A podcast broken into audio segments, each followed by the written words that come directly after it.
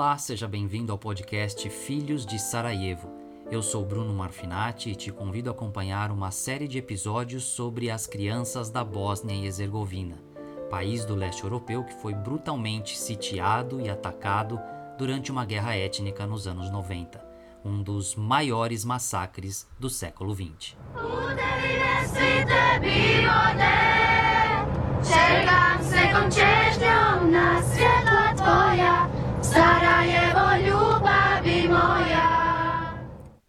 Filhos de Sarajevo Convivendo com os Fantasmas da Guerra é um livro-reportagem que eu escrevi em 2010. Quando decidi visitar a Bósnia e Herzegovina, não pensei que fosse causar tanto espanto entre amigos e familiares. A possibilidade de ir a um país que foi palco de um dos piores massacres no século XX começou a ficar cada vez mais instigante à medida que eu era tão questionado se eu deveria ir ou não. Com a ideia na cabeça, eu comecei a procurar informações que, primeiro, motivassem a me deslocar até aquelas terras e, segundo, que me mostrassem como estava a vida naquele país após a guerra. Em um fórum de discussão na internet sobre o país, eu recebi a sugestão de leitura de um livro, pois até então não havia encontrado uma literatura específica que me satisfizesse. Não havia guias turísticos sobre o país em português, nem obras sobre a guerra. O livro que me sugeriram, O Diário de Slata, traz o relato de uma menina de 11 anos sobre o dia a dia de uma cidade em guerra. Como quase todas as meninas de sua idade, Zlata escrevia, colava, desenhava e confiava ao diário seus mais diversos sentimentos e histórias de uma vida normal no leste da Europa, até que tudo desmoronou. Carinhosamente ela apelidava o diário de Mimi, o nome de um peixe dourado que ela tinha, e esse diário passou a ser testemunha da tristeza, da dor, da raiva, do medo, do desespero e da incerteza que o conflito provocou em uma menina desafiada a entender o que acontecia na cidade que até pouco tempo atrás era a sua fortaleza. Envolvido pela emoção dos depoimentos registrados no livro, eu quis entender como algo tão terrível era visto por outras crianças que passaram pela mesma situação. Não duvidei em procurá-la para um bate-papo em fevereiro de 2008. Eu entrei em contato com a editora que me levou por e-mail até Slata. De Dublin, na Irlanda, onde ela mora atualmente com os pais, ela contou um pouco sobre os momentos que passou no porão de sua casa durante os bombardeios, como foi ter a vida transformada num livro e, sobretudo, quais foram os sentimentos que a guerra deixou. Ela diz, abre aspas,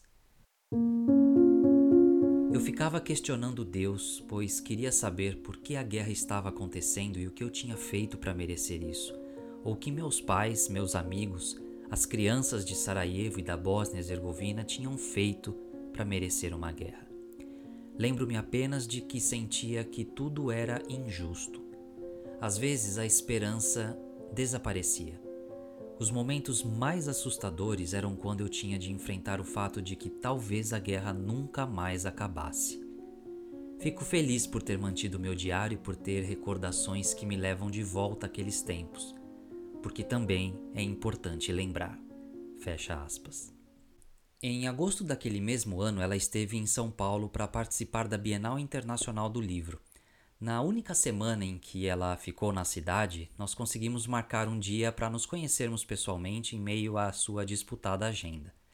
Em uma manhã de sexta-feira, eu passei para pegá-la no hotel em que estava hospedada, no Itaim, e fomos dar uma volta no Parque do Ibirapuera. Conversamos sobre a minha intenção de saber como estavam as crianças de Sarajevo nos dias de hoje. Zlata me passou contatos de amigos e falou de Nihad, um jornalista que ela conheceu durante um evento na capital bósnia, Sarajevo. Dali em diante, depois dos meus primeiros contatos, Nihad passou a ser meu grande amigo, sem o qual muitos dos encontros aqui descritos teriam sido impossíveis. Eu embarquei para Sarajevo ansioso com o que iria encontrar. Foi sufocante conviver com o sentimento que teria ao caminhar livremente por uma cidade que, há quase 15, 20 anos, era um dos lugares mais perigosos do velho continente. As pessoas que na época da guerra eram crianças hoje são adultos na faixa dos 25 a 30 anos. As crianças que hoje têm 18 pouco se lembram do que aconteceu no passado, e as que nasceram logo depois do conflito dependem de livros e das histórias contadas pelos mais velhos para entender o próprio país. São três gerações compartilhando o mesmo futuro. Estava lançado então o desafio: recolher memórias e entender como vivem aquelas crianças que só ouviram falar do conflito em livros ou pelas histórias contadas pelos mais velhos. Isso me faz lembrar o poeta moçambicano Mia Couto, que disse uma vez em entrevista à Revista da Cultura de fevereiro de 2009 que os moçambicanos tiveram uma espécie de amnésia coletiva dos 16 anos da guerra que atingiu o país depois da Segunda Guerra Mundial. Ninguém quer relembrar esse tempo de cinzas, algo que acontece em Sarajevo hoje em dia. Não é todo mundo que gosta de falar sobre a guerra, apesar de ela fazer parte do cotidiano da cidade. As chamadas Rosas de Sarajevo, que inclusive fazem parte do logotipo do nosso podcast, são buracos preenchidos com um tipo especial de resina cor-de-rosa, identificando o local da detonação de um explosivo em ruas e praças. Algumas pessoas se sentem heroínas por terem sobrevivido, e realmente são e por isso discorrem mais à vontade sobre o tema. Outras não querem lembrar o horror que viveram e preferem esquecer o passado. Foi preciso se conformar com recusas de entrevistas, contornar situações de emoção durante as entrevistas e às vezes abrir mão de continuar a conversa para não criar situações constrangedoras. Havia um limite emocional que eu não podia nem queria ultrapassar. Aprendi a observar quando não podia falar e também a me conter nessas ocasiões. Muitas crianças ainda crescem em um ambiente etnicamente dividido, o que torna difícil pensar que as novas gerações farão mudanças em uma sociedade ainda viciada na segregação. Eu tenho dúvida de que a diferença deixará de dividir os povos da Bósnia-Herzegovina. Todos vivem pacificamente e usufruem dos mesmos direitos, porém com uma enorme linha imaginária que separa o país em duas entidades politicamente autônomas: a República Sérvia, de maioria sérvia e cristã ortodoxa, e a Federação da Bósnia-Herzegovina, habitada principalmente por bosníacos, que são os muçulmanos, e croatas, de religião católica. A questão étnica na Bósnia está intimamente ligada ao nacionalismo. Um jornalista dos Balcãs chamado Jean Arnaud Derens, em artigo publicado no Le Monde Diplomatique, traz uma discussão interessante. Segundo ele, abre aspas, o nacionalismo é um projeto político que, para se legitimar, precisa recorrer a argumentos culturais ou etnológicos, fecha aspas. Ou seja, a busca e afirmação de uma identidade da maioria sobre uma minoria. E ele continua, abre aspas, e qualquer criação de um Estado com vocação nacional ou étnica, em um contexto caracterizado por identidades nacionais, linguísticas, religiosas, históricas e culturais, implica uma partilha que pressupõe automaticamente vencedores e perdedores. Fecha aspas.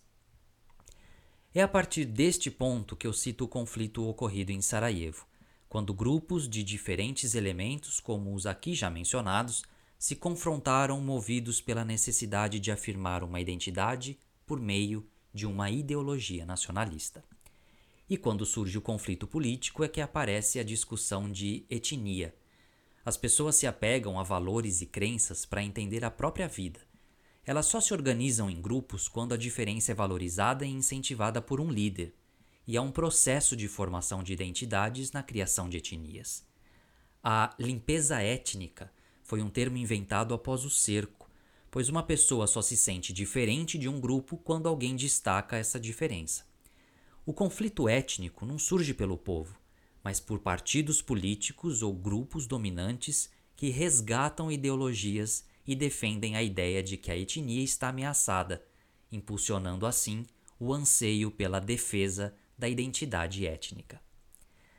O líder comunista Josip Broz Tito conseguiu unir todos os grupos étnicos que habitavam aquele território.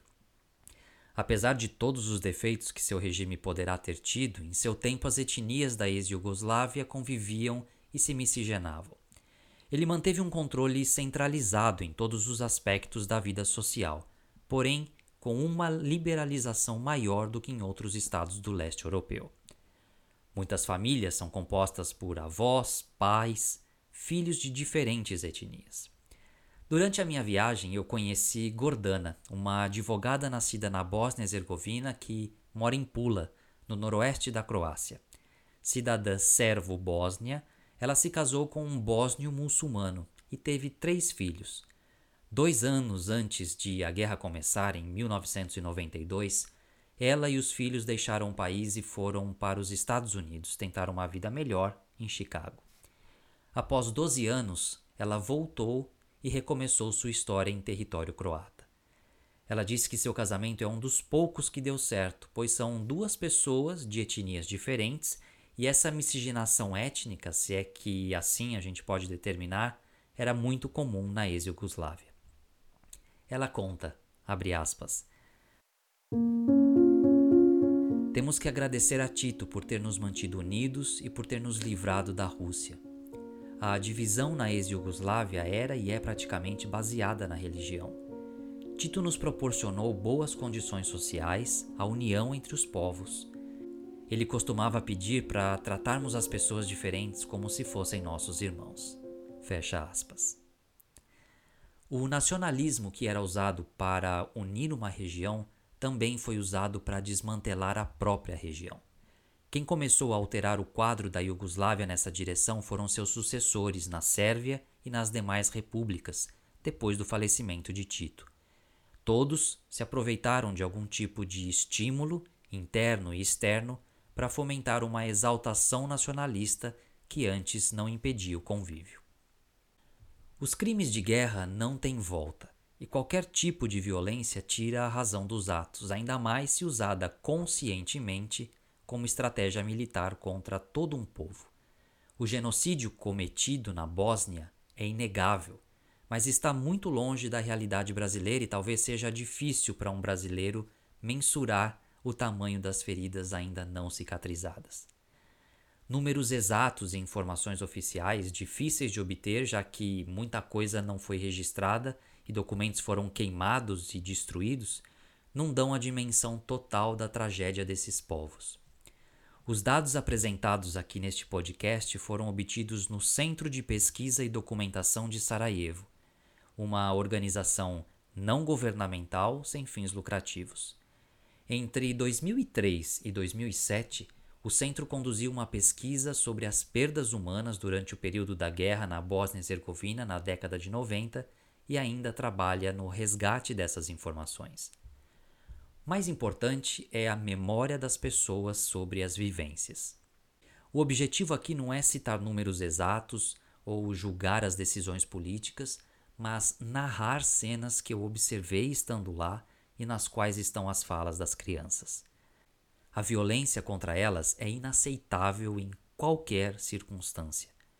Algumas conversaram comigo pessoalmente, outras preferiram usar a palavra escrita para se manifestar enquanto outras se sentiram mais à vontade pela internet ou até desenhando. Nihad teve um papel indispensável na tradução das entrevistas com aquelas crianças que não falavam inglês ou italiano, pois uma grande parte desses contatos foi feita em bósnio. As crianças têm garantido neste podcast o direito de se expressar. Ao mesmo tempo em que contam suas histórias, costumes, rotinas e sonhos, elas me conduzem a um passeio no qual eu descrevo o que eu vi e senti nos dias em que eu caminhei por uma Sarajevo ainda assombrada pelo fantasma de uma guerra.